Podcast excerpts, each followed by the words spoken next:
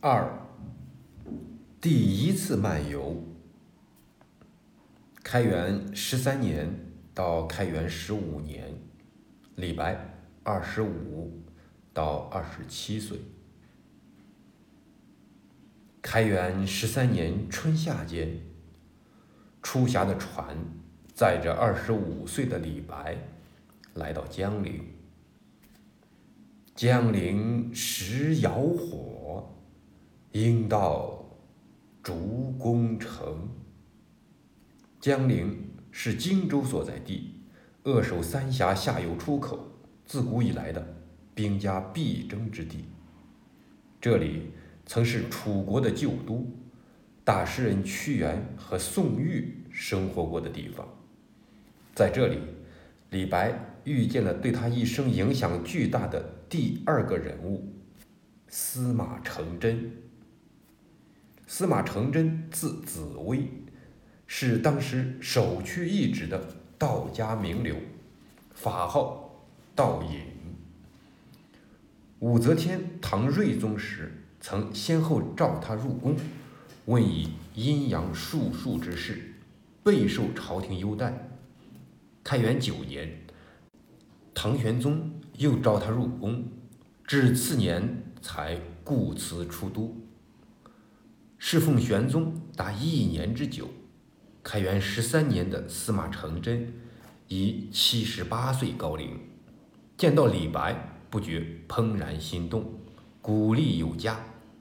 李白为之作《大鹏欲西游鸟赋》，后改名《大鹏赋》。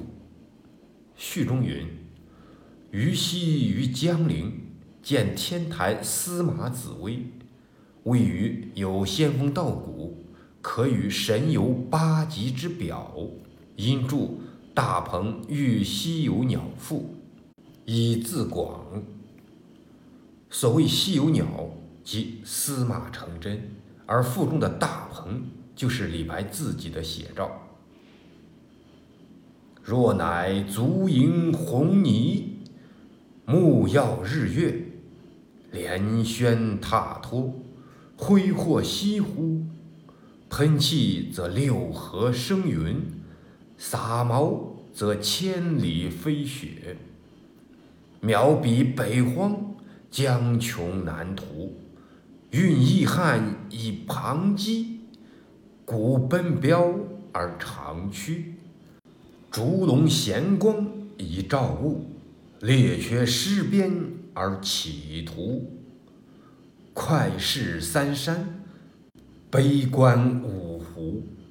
其动也神应，其行也道具。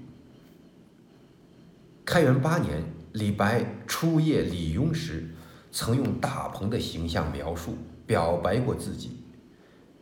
自与司马承祯相遇之后，庄子《逍遥游》中那个不知其几千里之大之广。背负青天，翼若垂云，高飞九万里的大鹏形象再一次闪出，并牢固地根植于他脑海之中。大鹏的形象一下子使李白远大抱负明朗化、形象化了，是一次由外而内、由现象到本质的一次升华。对于李白来说，大鹏。犹如他精神世界上的图腾，李白就是大鹏，大鹏就是李白，而点化李白的，则是司马承祯。这篇赋因其构思的宏伟和词采的壮丽，加之出自一位二十五岁青年人之手，很快在江汉一带传开，几乎家家有之。蜀人李白的名声逐渐大了起来。本年夏，李白游洞庭湖，又买舟沿江东下，次第游历了江夏、金陵、扬州及粤中一带，意欲在政治上大有作为，却不禁区大唐的政治中心长安，正是李白特有的从政方式。他要以自己的诗名才气，先在地方上造成声誉，然后上达天听，直接成为皇帝辅佐之臣。他坚信这条道路是存在的，自己一定能走得通。长安固然是李白向往之地，但欲有所作为而先不为。初出茅庐的李白并不急于先到长安，何况江夏、金陵、扬州以及粤中之地都是历史文化名城，沿途江山美景不可胜收。早在蜀中时就神往久之，自当一览为快。既广见识，又增阅历，又可添诗料，长安。那是终极目的。这一趟漫游前后历时一年有余，对于李白来说，这是他一生最快意的漫游。从政不成的焦虑尚没有占据心头，行囊中穿资丰厚，可以尽情挥霍。是指青春少年，风流倜傥，所以他观山则情满于山，观海则情溢于海。沿途广交朋友，散漫使钱，遇人折有馈赠。东游维扬，不逾一年，散金三十余万，有落魄公子悉皆记之。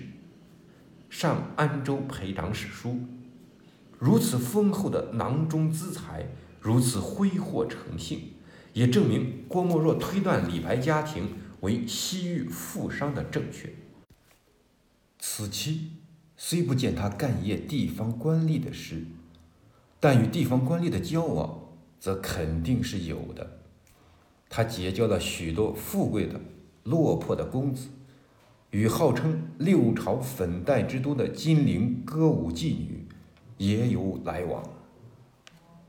请看他的《金陵酒肆留别》：风吹柳花满店香。无鸡压酒换客尝，金陵公子来相送，欲行不行各尽觞。请君试问东流水，别意与之谁短长？开元十四年（七百二十六年秋）。李白自越州返回扬州，旋即卧病。此时郎中资府告亲，门庭也顿时冷落起来。孤居逆旅，他不由想起蜀中故人和亲人，有淮南卧病抒怀寄蜀中赵征君蕊。有名的短诗《静夜思》。也是此时写成。病愈后，李白溯江西上，于次年到达安州（今湖北安陆县），并在安州停息下来。安州在唐时地理位置颇重要，它处在长安东南，东都洛阳西南，是由岭南、江南一带进入东西两京的门户，所以。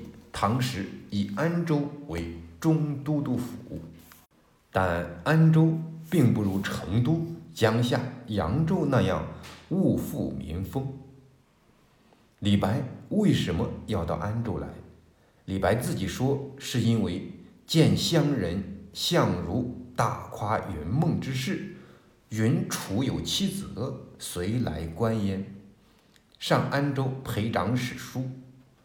云梦七则只是传说中事，观一下是可以的，犯不着做长居久安记。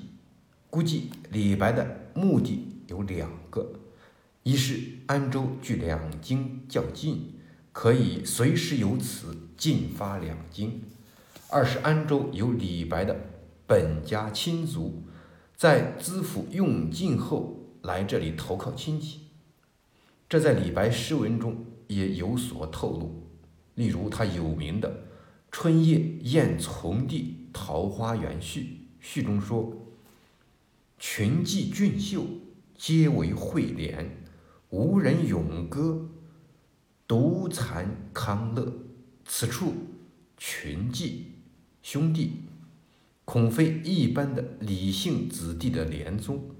然而，诚如前所说，李白在涉及到家事的地方，用语都较含混，所以也只能是猜度而已。李白到安陆不久，就与唐高宗时故相徐与师的孙女结婚。徐与师高宗龙朔时为相，后罢官居家。李白婚于许家时，徐与师当早已去世。李白的婚于安陆，是他在安陆确有本家亲族的有力旁证。以他一介游子，且几乎身无分文的身份，恐不能与相国的孙女结婚。这一年，李白二十七岁。从诗歌创作上看，李白出蜀后两年间，有两点颇值得注意：一是一些乐府诗的出现，如作于巴中的《巴女词》，作于荆州的《荆州歌》。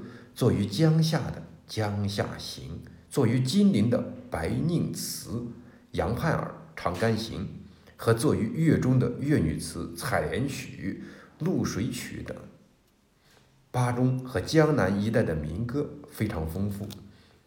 宋郭茂倩编辑的乐府诗集中的《无声歌曲》《戏曲歌》《神选曲》，就是在江南民歌基础上。发展起来的南朝乐府歌曲，蜀中时期，李白的创作在经历了初步的模拟阶段后，已经有了很大的发展。但标志李白创作真正进入新的时期，则是在他吸取民歌精华，开始大量创作乐府诗之后。由于江南大城市商业经济的繁荣，江南民歌的内容。多是反映商贾、商妇、舟子、采莲女的爱情生活；艺术上则以缠绵婉约、委屈细腻为其特色。李白此时期的乐府诗作，基调也是如此。其抒情主人公多是女性，也如同南朝乐府，但我们也常常可以看到诗人自己的形象。也反映在内，如《采莲曲》中那位空断肠的岸上游爷郎，《越女词》中见客辍歌回的客，与蜀中时期单纯模拟上官体、沈宋体的五律不同。李白在学习乐府民歌的同时，常有所创造，有所发展，如。《长干行》古词只是五言四句的小诗，稍前于李白的崔颢，也不过把它扩展到四首，共十六句。而李白的《长干行》则是一篇叙事完整、人物形象鲜明的叙事诗，篇幅长到三十句，一百五十字。李白的《杨盼儿》。不但篇幅大了许多，又特意将古词的隐化为显露，可以说是李白以北朝民歌的风味对南朝民歌进行了改造。二是写景七言绝句的大量出现，《礼集》中初出蜀时的《峨眉山月歌》是他的第一首七绝，此后。随时随地都有所作，如《秋下荆门》《望庐山瀑布》其二，《望天门山》等。